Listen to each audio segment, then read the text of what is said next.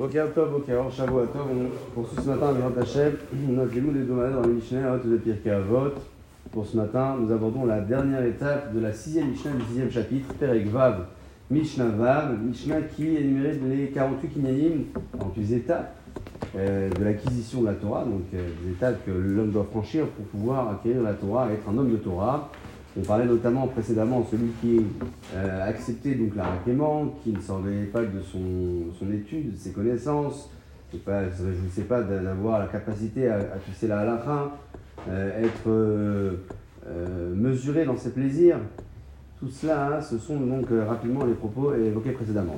Ce matin, nous abordons cette phase de transition, Mamido à la Mamido à la Shalom. On parle de quelqu'un qui euh, a cette capacité à être marmide à la c'est-à-dire à aiguiller ses amis à travers ses preuves, à travers ses idées, euh, sur le chemin de la vérité. Marmido à la shalom, la même chose. Euh, il ne faut pas que lorsqu'il aborde son livre de la Torah, eh bien, il entraîne peut-être chez d'autres personnes une forme de conflit. Conflit entre eux ou conflit entre les personnes qu'il a en face de lui et lui-même. tout cela en précisant qu'on est dans un cadre de Torah, mais on peut aussi euh, aborder le, cas de la vie quotidienne. Il faut que le comportement de la personne en question ici soit toujours un comportement de euh, shalom. Pour ce qui concerne la suite, Mitiachev Libo Talmudo, il a le cœur qui est euh, réfléchi dans son étude. Alors, que veut dire Mitiachev Libo Talmudo? Monta du précise que lorsqu'il enseigne la Torah, eh il va d'abord réfléchir euh, à, analyser les propos qu'il va évoquer, et puis une fois que c'est clair pour lui, il va ensuite les transmettre. Shmuel ou Moshiv, cette capacité à poser la question et à répondre est souvent euh, constatée dans les, dans les notamment. On voit qu'il y a toujours cette forme de, de, questionnement, d'analyse, de réfutation, d'objection. Ça permet de développer davantage et euh, ça fait partie des acquisitions de la Torah. Shmuel ou Moshiv, alors bien évidemment, il faut préciser que on a vu précédemment cette idée de Shoel ou Meshika Alacha, euh, celui qui était en de Torah, celui qui posait la question dans le sujet et qui répondait en fonction du sujet. Pas tout à fait identique à ce qu'on dit ici, mais Shoel Kaïnian ou Meshika Alacha précédemment, c'est plutôt l'étape de, de, la question de la Torah où la Mishnah parlait de celui qui ne faisait pas leur sujet. Pas leur sujet. On est en train de citer une idée, pas, pas question de montrer ses connaissances, etc. Il faut vraiment être ciblé dans son questionnement, sa proposition. Ici, on parle d'autre chose. Donc on dit choix ou méchiv, simplement avoir la capacité à toujours poser la question et répondre. Pas euh, immédiatement euh, balancer comme ça la décision définitive. C'est important d'avoir donc la forme d'analyse dans l'étude de la Torah. Ou Mosif, euh, être en mesure d'entendre ce que d'autres ont à dire, les élèves notamment, ou même les amis, et vouloir rajouter pour développer dans leur sens.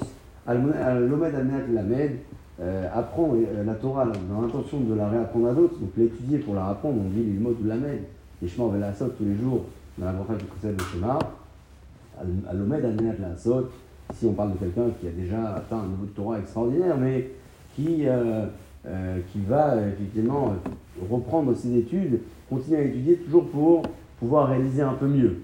Il y a l'étude pour pouvoir transmettre. On parle de quelqu'un qui est grand Torah, il connaît déjà suffisamment, mais il apprend davantage pour pouvoir transmettre encore. Et à l'Omed al la c'est celui qui va continuer à apprendre, pas euh, uniquement pour transmettre, mais aussi pour continuer à réaliser davantage dans de bonnes conditions. C'est vrai que lorsqu'on est euh, euh, rattaché constamment à l'étude, on se donne plus de chances de réaliser ensuite. Si on se base sur la connaissance acquise précédemment ou bien longtemps, on peut être amené à s'éloigner de l'action. Si on s'attache constamment à l'étude, quel que soit le sujet, on, se donne plus de possibilités, en tout cas, de réaliser encore et de faire des actions, euh, des actions, donc de, bonnes actions, de Torah notamment. À Marquim et Bravo, celui qui est un homme de Torah, donc, et Marquim et Bravo, c'est-à-dire qu'il va réussir à euh, donner de l'intelligence à son maître, hein, comment, eh lorsqu'il va entendre des propos d'un maître, il va ensuite les transmettre, c'est-à-dire, tu sais, j'ai entendu au nom de tel et un tel, et, il va dire, c'est quand même une analyse extraordinaire, sera lui m'enseigner, c'est ça, c'est vraiment une façon de présenter euh, la Torah, pas simplement comme une connaissance, surtout comme une, euh, une, une, qui transforme individu. Donc même lorsqu'on va transmettre nous à notre tour la Torah qu'on a, étudiée, on va pas simplement donner l'idée, on va la transmettre au nom de celui qui nous l'a euh, enseigné, en, en, donnant les, les, vertus et les, les qualités de celui qui nous enseigne. Amechaven et Shmuato, lorsqu'il va euh, désigner une parole de Torah, de Halacha, euh, il va bien évidemment la retransmettre telle qu'il l'a entendue. C'est pas approximatif, etc. J'ai entendu comme ça, je répète comme ça. Aomer d'avoir et enfin, arrive la dernière étape, toujours savoir dire les propos au nom de leur interprète, au nom de celui qui nous les a enseignés, à l'image de ce que la Mishnah va dire pour conclure, Halamata, sache celui qui dit une parole au nom de son auteur, mais Vigi Oula la Olam, il peut amener la délivrance sur terre, comme on est, euh, dans la Megillah, c'est noté, chez Neymar, Tomer Esther, la mère, le Esther, lorsqu'elle a raconté qu'il y avait un complot à l'extérieur euh, qui était euh, orchestré par Bika elle n'a pas dit j'ai entendu. Elle a dit Mordechai, Mordechai, le, juif qui est là-bas, il m'a dit que ce complot était euh, sur le point de mettre en c'est grâce à cela que finalement le complot a été déjoué, que Mordechai a été noté dans le livre des Ichronotes, des souvenirs, des mémoires du roi. Plus tard, il va se réveiller en pleine nuit, il va appeler Aman, il va lui dire Tiens, qu'est-ce qu'on aurait fait à celui qui mérite d'être. Et comme ça, l'histoire va s'enchaîner finalement euh, jusqu'au moment où Mordechai va être euh, intronisé, il va prendre la place de Haman, Haman va être euh, exterminé. Tout cela a débuté finalement avec la, la, parole d'Esther, lorsqu'elle est venue voir le roi, elle a dit C'est Mordechai qui m'a annoncé, qui m'a averti que le complot était en train de se jouer à l'extérieur.